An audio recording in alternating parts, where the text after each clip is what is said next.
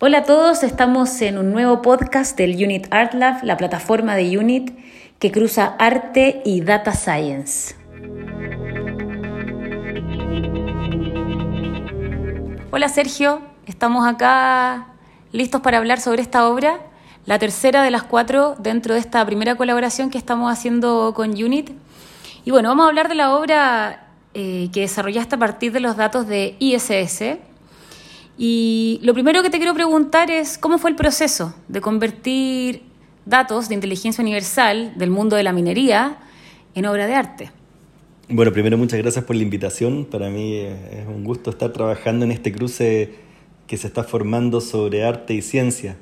Bueno, en, esta obra eh, basada en el sistema ISS y también como toda esta colaboración que estamos haciendo, existe este cruce y esta idea de tomar datos de diferentes procesos y traducirlos en este caso a composiciones gráficas, ¿cierto? Y eso nos va dando cuenta de alguna forma de los procesos y de las maneras como funcionan em, estos, estos proyectos y para que la gente pueda sensibilizarse con eso y entender también el mundo que nos rodea de otra manera.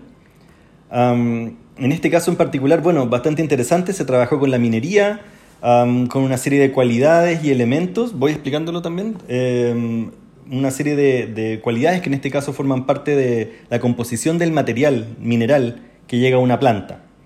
Entonces, bueno, hay una serie de indicadores, una serie de números que son las que, con las que a mí me, pasaron, con las que nosotros trabajamos, que corresponden, por ejemplo, a la dureza del material, el nivel de arcilla, em, la solubilidad, y todos estos elementos se usan entonces como em, eh, como herramientas o como, o como ítems a tener en cuenta al momento de crear las composiciones gráficas que yo diseño. Esta obra en particular, yo te lo comentaba cuando la vimos juntos, eh, inmediatamente a mí me, me hizo pensar en, en, el concepto de ciclo. Eh, es una obra donde, bueno, y la gente que está escuchando esto puede encontrar la obra en nuestra página del Art Lab. Eh, y bueno, es una obra que, que, por cómo se mueven las partículas desde un interior y va eh, saliendo hacia afuera y vuelven, es como que la figura contuviera una energía permanente, pero que va todo el rato mutando. Entonces, este concepto de ciclo me llama la atención y, no sé, lo que uno interpreta cuando la ve, pero me gustaría preguntarte si esa era tu intención o te fuiste, o fue algo que fue sin querer. Claro, no, sin duda. Bueno, yo ya explicaba recién que lo que se trabaja acá son ciertos indicadores o ciertos eh, componentes que forman parte del mineral. Cada uno de ellos tiene un valor en específico, es decir, un número, que es lo que cualifica al, al mineral o la muestra que está llegando en ese momento. Entonces, luego, a partir de eso, la información con la que se trabaja es precisamente cíclica, es decir, a cada em, nueva set de, materiales, minerales, tiene una nueva composición y esa es la que se mide finalmente. Luego yo con todos esos elementos, que son patrones numéricos, yo voy diseñando y voy utilizando esos datos para generar las imágenes. Entonces, con esta imagen en particular, con esta obra que yo diseñé, yo buscaba precisamente dar cuenta de ese ciclo, ¿cierto? El cómo va cambiando cada una de las muestras de material que van llegando a la planta y de esa forma dar cuenta de alguna forma también de los ciclos de la naturaleza eh, y de los ciclos de, la misma composición del mineral. Mm, yo lo que me imaginaba ahí es cómo el la misma tierra va cambiando y, cómo a medida que va pasando el tiempo este material va mutando, se va transformando, va adquiriendo nuevas cualidades y eso era sin duda lo que yo quería también plasmar acá. Y me gusta que, el concepto ciclo se trabaje desde lo mineral, porque en general lo que se me ocurre es que el, concepto ciclo es fácil de, visualizarlo, por ejemplo, con el mundo vegetal, las plantas que, dada, no sé, quizá la escala de tiempo que uno tiene, eh, uno puede observar como una planta nace, crece, después se empieza a marchitar y vuelve a la tierra. Entonces, el ciclo visto desde lo vegetal es súper notorio y estamos súper conectados con eso, pero me parece súper interesante que abordaste el ciclo desde lo mineral. Sí, es interesante y también yo pensé en eso mismo al momento de, trabajar con esta data, ya que efectivamente tú mencionaste el tema de la, de la escala. Quizás nosotros estamos acostumbrados a trabajar en un nivel o a una escala donde los ciclos son más veloces, ¿cierto? Podemos ver el movimiento de las cosas, el propio movimiento del cuerpo, de los animales o de las plantas. Sin embargo, la Tierra y toda la composición geológica funciona con ciclos que son mucho más lentos, mm. por lo tanto no alcanzamos a percibirlos quizás de la misma manera o con la misma magnitud. Creo que acá mm. es un poco lo que se buscaba plasmar o el desafío era el cómo poder plasmar eso y creo que finalmente funciona bastante bien. Mm. En esta composición que yo hago, que bueno, la van a ver después eh, los que ingresen al sitio web y vean el video, pero se plantea como una, una, forma, ¿cierto? De alguna forma eh, se consolida como, como si fuese un, un, un, ser vivo o algo que va mutando. Ah, y que podría hacer alusión incluso a ciertas plantas o a ciertos seres vivos, pero en este caso está también esa relación de, del, del, mineral. Mm. Entonces, está también esa, esa vinculación que yo creo que es aproximar también un elemento como la Tierra, que es algo de una escala y una proporción totalmente distinta, poder abarcarla quizás y llevarla a un lenguaje o a un cierto tiempo y a un cierto ritmo que sea más comprensible por nuestra, por mm. nuestra percepción. Claro, estábamos hablando sobre la escala justamente nosotros, eh, que como la obra, dado este concepto del tiempo, de hablar de la, de la variabilidad que tiene un mineral, que no estamos eh, nosotros capacitados como para verlo, porque hay una escala de tiempo muy grande, quizás cambian muchos, muchos años, eh, a partir de esto podemos ver que no solamente hay ciclos en lo vivo, que el mineral no está vivo.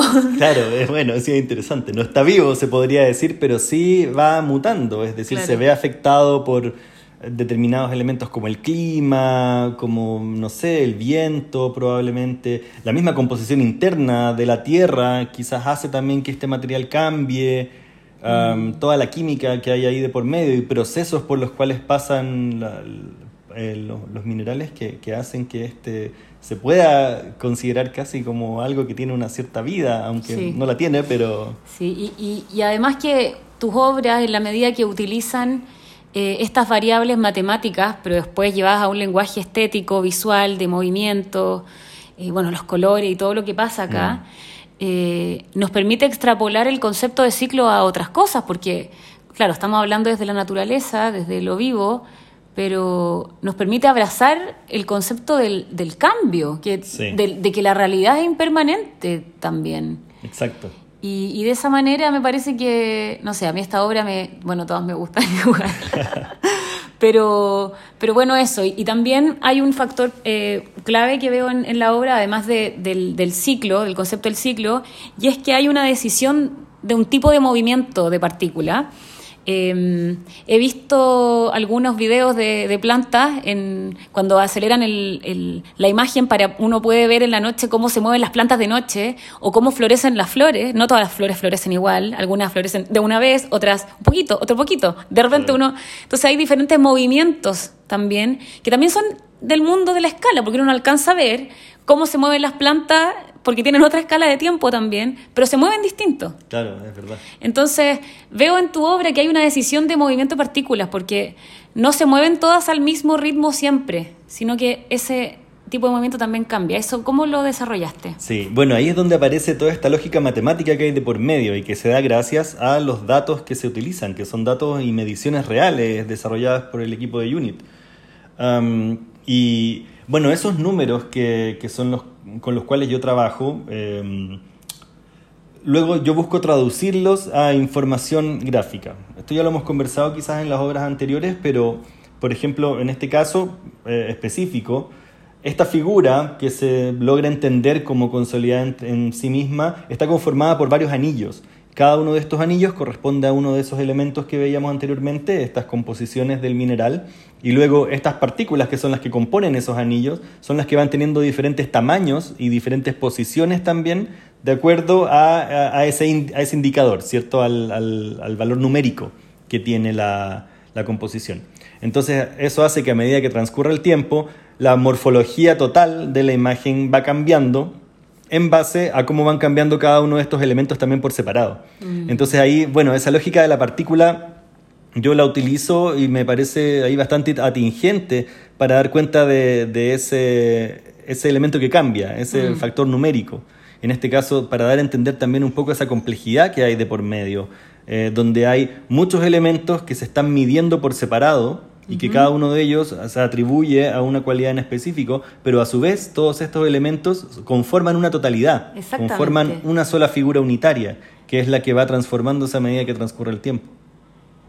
Qué, qué importante eso que dijiste la unidad, porque, claro, uno podría pensar en esta cosa de, de este cambio, eh, que la figura se convierte en otra, pero es la misma figura que va cambiando, pero sigue siendo la misma. Exacto, eso es algo que yo buscaba, que, la, que las cualidades estuvieran definidas de tal manera de que la figura siempre lograra entenderse como, como una figura que, claro, no es exactamente la misma, pero sí se entiende como que tiene una lógica, tiene una composición que la hace verse como un, como un elemento unitario y que sigue un patrón común pero que a cada ciclo, como ya hemos dicho, va cambiando, se va transformando y va tomando una morfología nueva. Exactamente. Podríamos entender cada uno de estos ciclos como parte de una misma familia, donde todos los elementos tienen ciertas diferencias determinadas por las cualidades numéricas, pero siempre se entiende como una, como una misma esencia.